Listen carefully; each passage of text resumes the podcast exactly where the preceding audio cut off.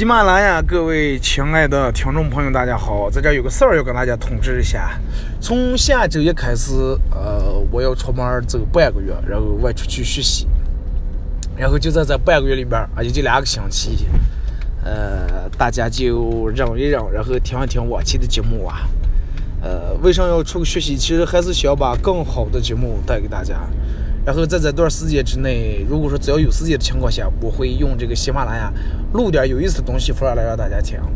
然后期待，呃，半个月假期过后，二后生说事节目有一个新的一个升华。感谢各位支持，感谢各位这不离不弃。半个月后不见不散。